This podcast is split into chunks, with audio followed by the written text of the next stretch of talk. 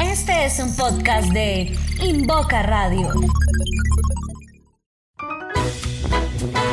Hola, hola, ¿qué tal amigos? Soy Diane Parra y esto es Hay que ver.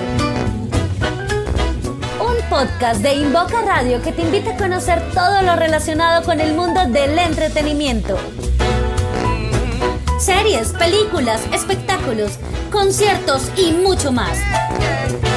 Sube el volumen porque hoy analizaremos la película animada Soul de Disney Pixar. ¿Por qué quisieras ser conocido en la Tierra?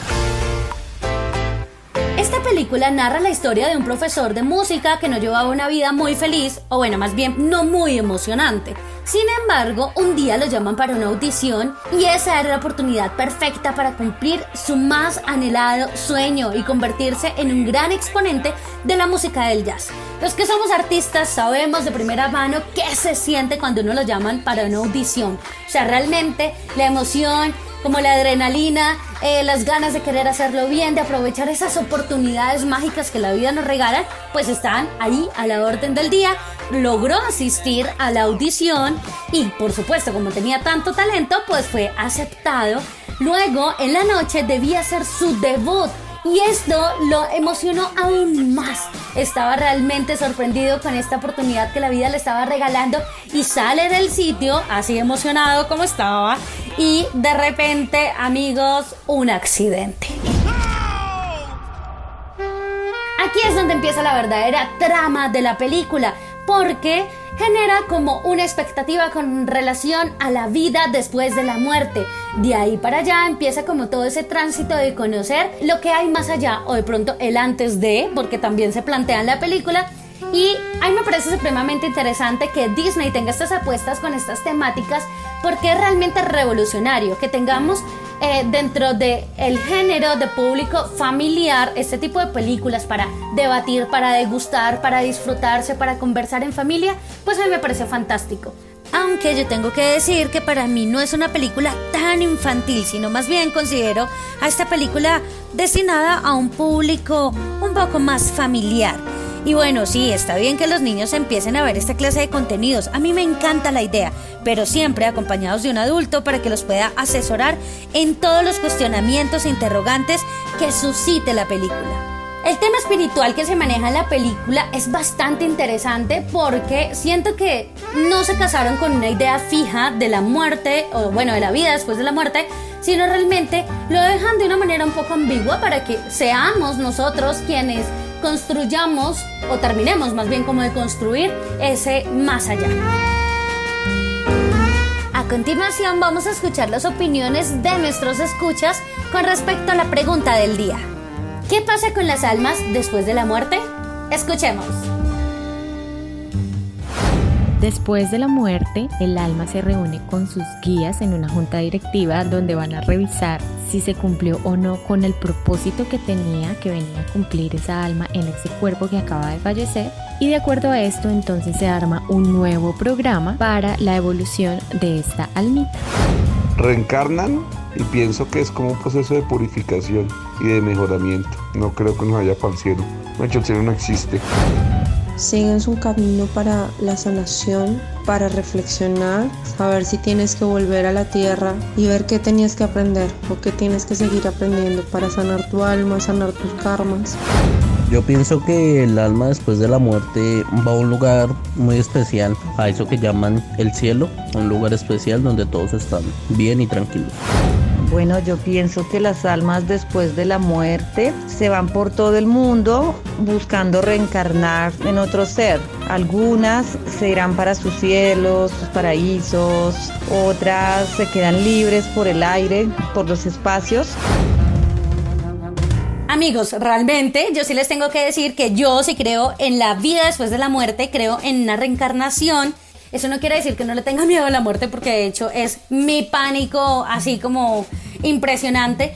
Hay mucha información a la cual ustedes pueden acceder para que se lleven una idea, porque científicos han hecho muchas investigaciones con respecto a este tema. De hecho, hay un documental en Netflix muy bacano que se llama Sobrevivir a la muerte. Así que déjenme en los comentarios si les gustaría que hiciéramos un análisis de ese documental con este tema tan interesante. Genial. Llegó el momento de conocer seis lecciones que nos dejó Soul. 1. El propósito de la vida es simplemente vivirla. Así es. Sin más arandelas, sin más adornitos, sencillamente eso, vivirla y ya. Si hay que establecer un propósito, pues realmente es disfrutar cada instante como si fuese el último. Y esto lo muestran en toda la película. 2. Nunca es demasiado tarde para cumplir nuestros anhelos. Y no digo sueños, sino realmente eh, realidades que nos quedan por cumplir. Es decir, nosotros tenemos como muchas cosas que sabemos que nos proveen felicidad y que bacano poder cumplirlas. Resulta que no hay una edad determinada para cumplir todos esos anhelos de nuestro corazón. Pero eso es una cosa muy diferente a tener un propósito de vida porque volvemos al punto 1. El propósito de la vida es simplemente... Y ahí contestan mis oyentes. 3. Estar en el aquí y el ahora. Creo que lo importante de este asunto es realmente reconocer que podemos estar aquí, presentes todo el tiempo. Y díganme si no fue demasiado evidente en la escena en donde Joe, el protagonista, va corriendo y está viviendo realmente el futuro. O sea, él tiene ansiedad de lo que va a pasar en la noche, tiene la emoción y de verdad lo embarga una cantidad de sentimientos que no le permiten estar en el aquí en el ahora. Por supuesto que se vale sentir, por supuesto que se vale emocionarnos, pero justamente hay que disfrutarlo con una conciencia suprema del aquí y del ahora. 4. Que tengas una pasión no quiere decir que la ames todo el tiempo. Es muy importante como identificar esas cosas que nos hacen vibrar y sentir apasionados. Pero eso no quiere decir que tengamos que amarla 100%. Es decir, yo no me levanto todos los días como, ay, qué rico, hay que actuar, hay que...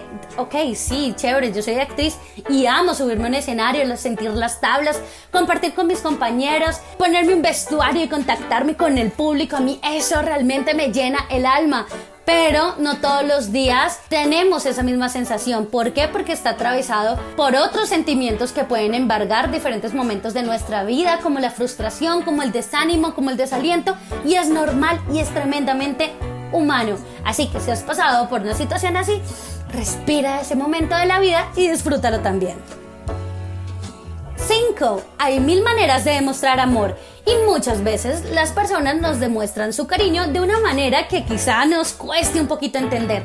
Y esto fue evidenciado con la relación que tiene la madre de Joe y Joe, porque su madre siempre a manera como de crítica, como que ayudaba a su hijo para que tomara elecciones que él no estaba muy a favor. Entonces era bastante presión la que él sentía con las opiniones de su madre. Y está bien, es importante escuchar a todas las personas que tenemos a nuestro alrededor, pero es nuestra responsabilidad la forma en la que nos sentimos al recibir la información que ellos nos proveen. ¿Por qué? Porque ellos la envían con un sentimiento que seguramente es amor, pero la manera en la que nosotros lo recibimos, eso sí es importante y es determinante para nuestro sentir permanente. Entonces mi invitación es entender personalidades, recibir con amor y también aprender a filtrar esa información y quedarnos definitivamente con todo lo que nos provee bienestar. 6. Nuestros talentos nos permiten conectar con nuestra mejor versión y con los demás. Yo he creído siempre, y la película me lo confirmó, que nuestros talentos están dados para compartir. Es decir, Dios, una fuerza suprema, el universo, nosotros mismos construimos unos talentos en función de compartirlos con los demás. Siempre los talentos están relacionados con ese placer infinito que sentimos, pero está dado para proyectarlo hacia ese sentir de los demás, es decir, poder tocar corazones. Amigos, esto es todo por ahora, así que los invito a compartir este podcast si les gustó, que por supuesto sé que sí, y además darle like y comentarlo porque me encantaría seguir compartiendo con ustedes este espacio. Recuerden que es un podcast de Invoca Radio. Yo soy Diane Parra y los invito a seguirme en mis redes sociales. En la descripción les dejo mi arroba. Chao, chao.